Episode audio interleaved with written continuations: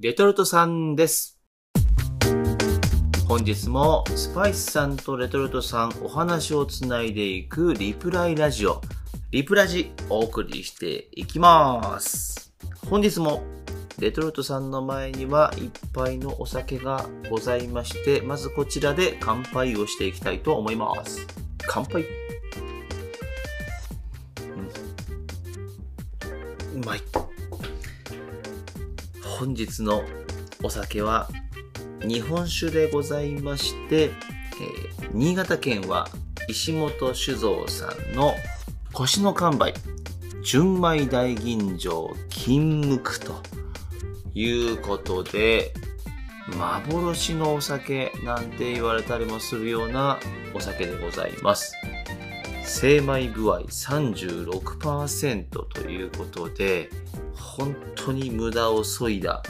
雑味のないすっきりとした辛口淡麗でございます。ただですね、あの、ただの辛口淡麗ではなく、米の旨味が本当に豊かでして、どちらかというと、辛口淡麗っていうと、まあ、冷やしてすっきりと飲むっていうことが一般的だと思うんですけども、こちらの金無垢はね、あの、常温からぬる感の間ぐらいの方がお米の、えー豊かな味を楽しめるっていうことで、なんていうんですかね、えーまあ、冷やして飲み始めて、でずーっと飲んでずーっと飲んで、ぬるくなってきちゃった状態の方が逆に美味しいっていうね、これは本当にいいお酒だなと思います。この石本酒造さんのね、こだわり。極めること、かたくなであること、腰の完売であり続けることってね、本当にこだわり、まさにね、ここに出てますよね。ああ、うまかった。それを作りたい。今、感じさせていただいておりますっていうね、えー感じなんですけども、こちらはあの、まあ、自分のね、お世話になった方からいただいたお酒でして、えー、ちょっとこうね、このリプラジもあるし、お酒をね、やめようというタイミングで、実はこれあのずっとリプラジでお酒を飲んできたんですけど、えー家にある在庫をね、ずっと飲み続けてきて、家に最後に残ったお酒がこちらの腰の完売さん。なんですよね。えーこれ飲み切ってしまったらしばらくお酒を飲めないのかなって思うと、えー最後楽しんでしまえという気持ちで今、えー一人で、酒盛りをしてるという感じなんですけども、米のお酒を飲んでるっていうことで、これもしかして、カレーと合うんじゃないかなっていうので、ちょっとふと思いまして、日本酒に合うお酒、あ、日本酒に合う、えー料理っていうのをね、いろいろ調べてみたんですけど、これね、意外と、日本酒は和食以外にも結構合いますよっていうね、情報がありまして、特に中華とかエスニック料理にね、合うって書いてあるんですよね。なので、こう中華にはコクと旨味が強い日本酒がよく合いますっていうことなので、これちょっと試してみようと思って、今回のね、カレーは豚軟骨の、えースパイスカレーなんですけども、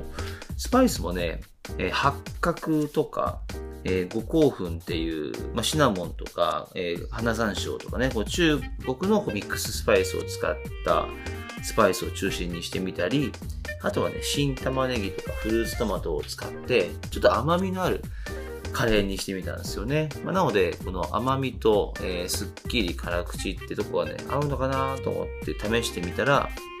これ意外とね、合うんですよ。カレーと日本酒。いやいやいやいや、そんなわけない。適当なこと言ってんじゃないよ、なんてね。あの、きっと、最初自分も思ってたんですけど、なんかね、誰かやってないかなと思って調べてみたら、新潟県のカレーの女王がね、やっぱね、やってらっしゃるんですよね。えー我らがカレーの先生、一条も子さんが、えー日本酒、まあ、あの人ね、新潟県の出身の方なので、えー日本酒とカレーのペアリングはどうなんだっていうね、えー企画をやっていらっしゃいまして、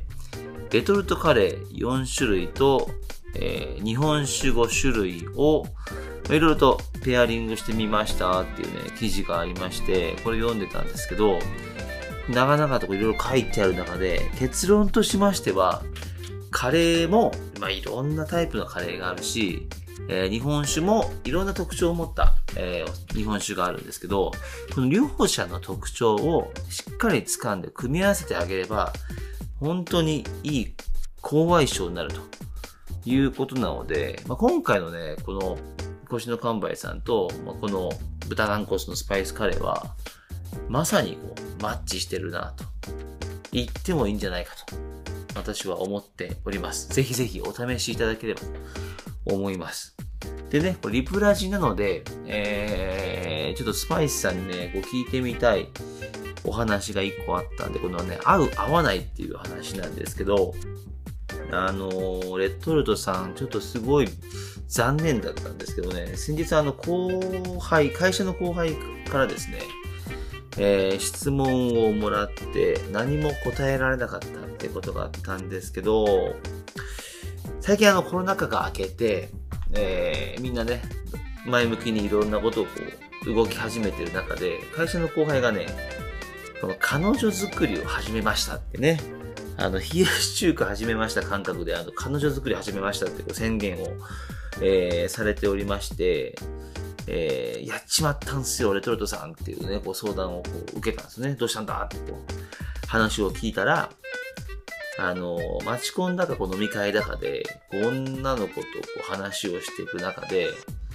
えー、まあ次ちょっと会うっていうことになったんですけど、いいじゃんいいじゃんってね、聞いたんですけど、その飲み会の中で、普通だったらいろいろ何が好きとか、どこ行きたいとか、どんなの興味あるっていう話をするのが普通なんでしょうけども、もうテンションが上がりすぎてしまって、全くノーヒントの状態でお出かけしなきゃいけなくなってしまったんです。次ちょっとこちらから何か答えなきゃいけないんですけど、一体どこ行ったらいいっすかねっていうのをね、こう聞かれて、レトルトさんまさかのこう、何も答えられなかったっていうね、いう低たらくでして、その後輩からはね、まあでしょうね、みたいな。まあ、レトルトさんだったらそうですよね、答えられないとはちょっと思ってたんですけど、ちょっと残念ですっていうね、ことを言われてしまっておりますので、スパイスさんにね、ここはちょっと質問してみたいと思います。スパイスさん、ノーヒントでまあ、女の子異性の方とお出かけしなきゃいけなくなってしまいました。一体どこに行ったらいいですか？教えてください。よろしくお願いします。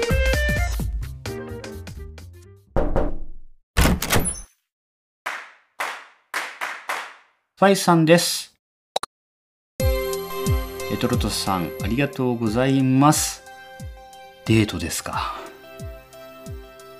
ね、冷やし中華始めましたみたいな感じで言ってましたけど、まあそういうね、婚活とか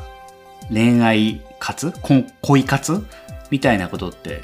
ね、宣言するって別に宣言しなきゃいけないわけじゃないけど、こう、能動的にやっていかないとなかなかこう、出会いっていうのもないもんだったりするから、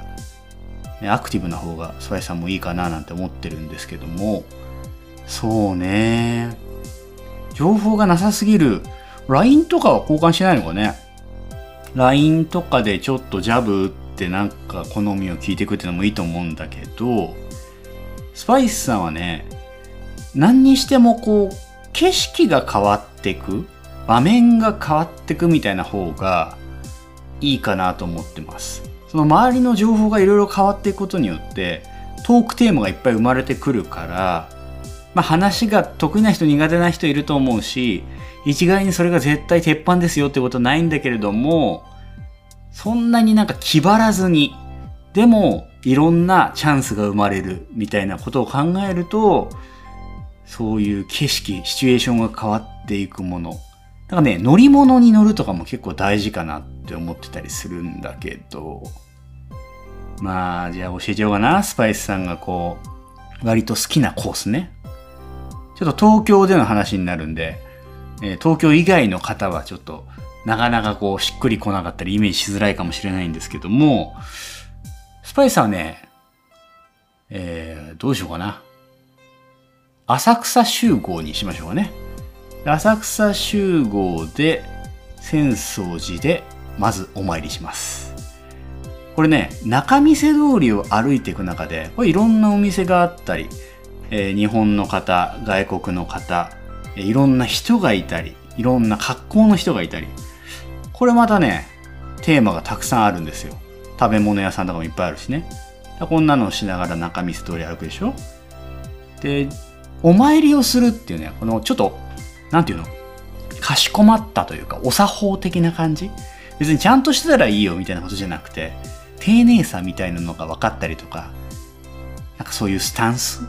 みたいなのが見えてくるところがあるから、もうこれも一つなんかこういいポイントなのかなとか、あとおみくじ引いてみたりしてね、そういうことをどうやって、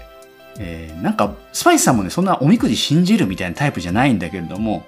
でも運試しみたいなことをしてみて、それに対してどういうこう解釈をするのかとか、反応をするのかみたいなところが、結構話のテーマになったり、こう、お互いを知るところで結構大事だったりするんじゃないかな、気づきがあったりするんじゃないかなとは思ってたりします。で、浅草っていうとね、いろんなパターンがあるんですよ。こう、伝統的なものを見たりとか、花屋敷まあ遊園地的なところに行ったりとかっていうのはあるんだけれども、それもいいと思う。それもいいと思うんだけれども、浅草からね、水上バスが出てるんですよ。その水上バスに、えー乗っちゃいましょう。で、これさっき言った通り、水上バスっていうのはこう景色どんどん流れていくでしょ？で、さらに言うと、座席に座ってたら隣にもちろん座ってたりするわけだから、ちょっと距離も近まったりして、強制的にこう近くで話せたりもするし、その水上バスの種類によっては、ちょっと上の、なんていうかな、外に出れるというのかな？風をこう肌で感じながら、気持ちいいねとか、なんかこうちょっとした非日常みたいなものも味わえたりするので、そういうアトラクション感みたいなところで、なんか気張らずに特別な感じみたいのが味わえる、感じてもらえたりするので、そこでの話みたいのも結構広がりがあったり、気づきがあったりするんじゃないかなって思ってたりします。特にね、これ、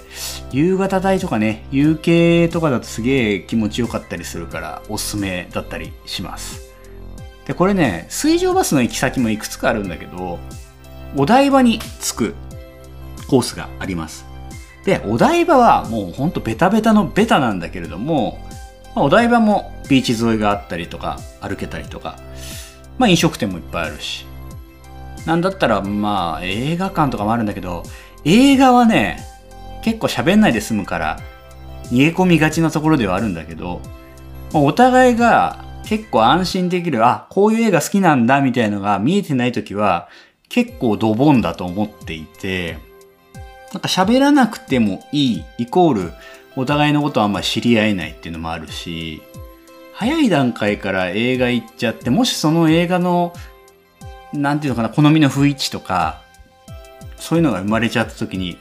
なんかこの人と合わないかなとか、そういうのも生まれやすかったりするのかなと思うから、映画はね、スパイスも映画好きなんだけども、映画デートは最初の方は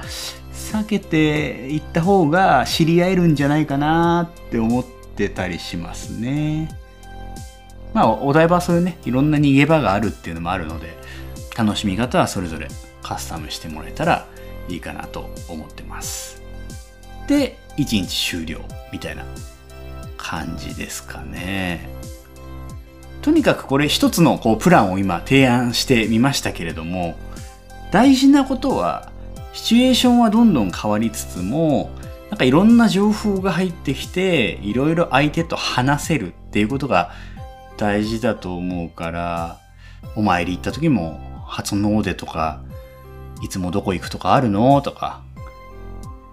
水上バスとかそういうね、ちょっと特別な交通手段を使った時に、こういうのをこう、初めてみたいな感じになるのか、なんか非日常も楽しめたりする、そういう顔も見れるし、まあ、お台場みたいなベタベタなところに行って、うん、ビーチとか、ちょっとこう夜になるときらびやかなイルミネーションとまではいかないけど季節によってはちょっとこう装飾もあったりするからそういったところでの話っていうのもはかどるだろうしまあ情報がないっていうのはねこうまだまだ知り合っていってもっともっとその人に興味を持てるポイントが見つかる可能性もあるし逆に言えば知り合っていった結果うんちょっと寂しい言い方かもしんないけどああ自分に合わないなって思えばね長くその人と一緒にいても仕方がないことかもしれないからね。見極めにもなるしなんか逃げずに話す。っていう話の補助になるような場所景色ルートをたどってくっていうのがいいんじゃないかなとスパイスさんは思ってます。でも情報がない時ってそうね。なんかキーワードとかもね大人になっちゃうと仕事の話っつってもなんかあんまりこう伝わんなかったりすることもあるし休みの日何してんの？そういう感じの話になっちゃうよね。なんかあるあるだけど幼少期からの話をするっていうのは結構スパイスさん好きかな。子供の時どんなんだったの？とか。学生時代何の部活やってたの？とか。そういうとこ深掘っていくとなんかこう過ごしてきた環境とか友達との感じとかあスポーツ好きなんだとかあ文化的な人なんだとかそういうことも分かったりするからなんか割とそういう話するかな。まあみんなするかそういう話は。うん。まあ、どこに行ったらいいのっていうのの答えになったかわかんないけどスパイスさん的にはそういうシチュエーションがどんどん流れていく変わっていくっていう道筋をえ選びなさいっていうところが答えかなと思います。参考になったかわかりませんがぜひね夏は楽しいイベントもたくさんありますから盆踊り花火大会うん海プールぜひ彼女を作ってうまくいってもらって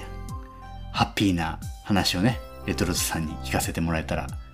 えー、嬉しいんじゃないかな喜ぶんじゃないかなと思いますのでご検討お祈り申し上げております。それではスパイスさんでした。僕歴